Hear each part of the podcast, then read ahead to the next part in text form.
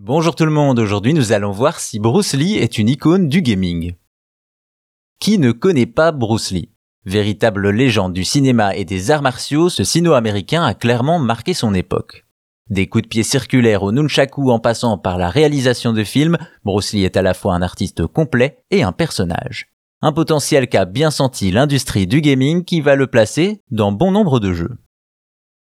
Retrouver Bruce Lee dans les jeux vidéo, ce n'est pas vraiment une tâche compliquée. L'acteur est lui-même présent dans énormément de jeux et a inspiré tout autant de personnages. Au départ, on le retrouve dans un jeu sobrement intitulé Bruce Lee en 84 sur Amstrad CPC.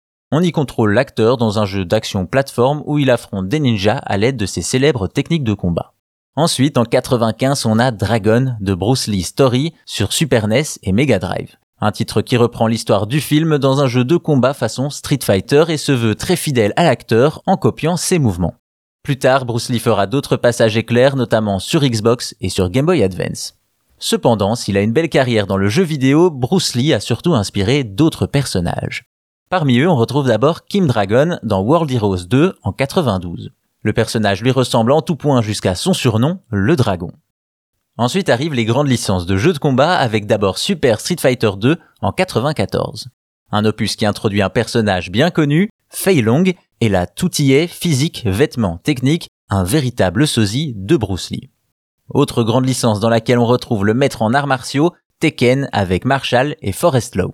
Deux copies de Bruce Lee qui utilisent ses coups mais surtout ses cris si caractéristiques. Forrest porte même la tenue jaune culte de Bruce Lee dans le film Le jeu de la mort.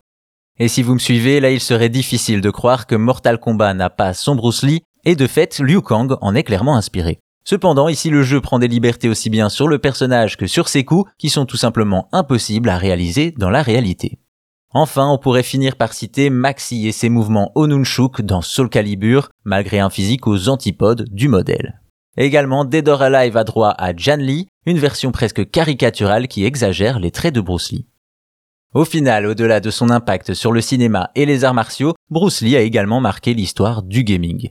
Principalement, on retiendra son influence sur les jeux de combat, un genre dans lequel on finit toujours par le retrouver, lui ou un de ses équivalents.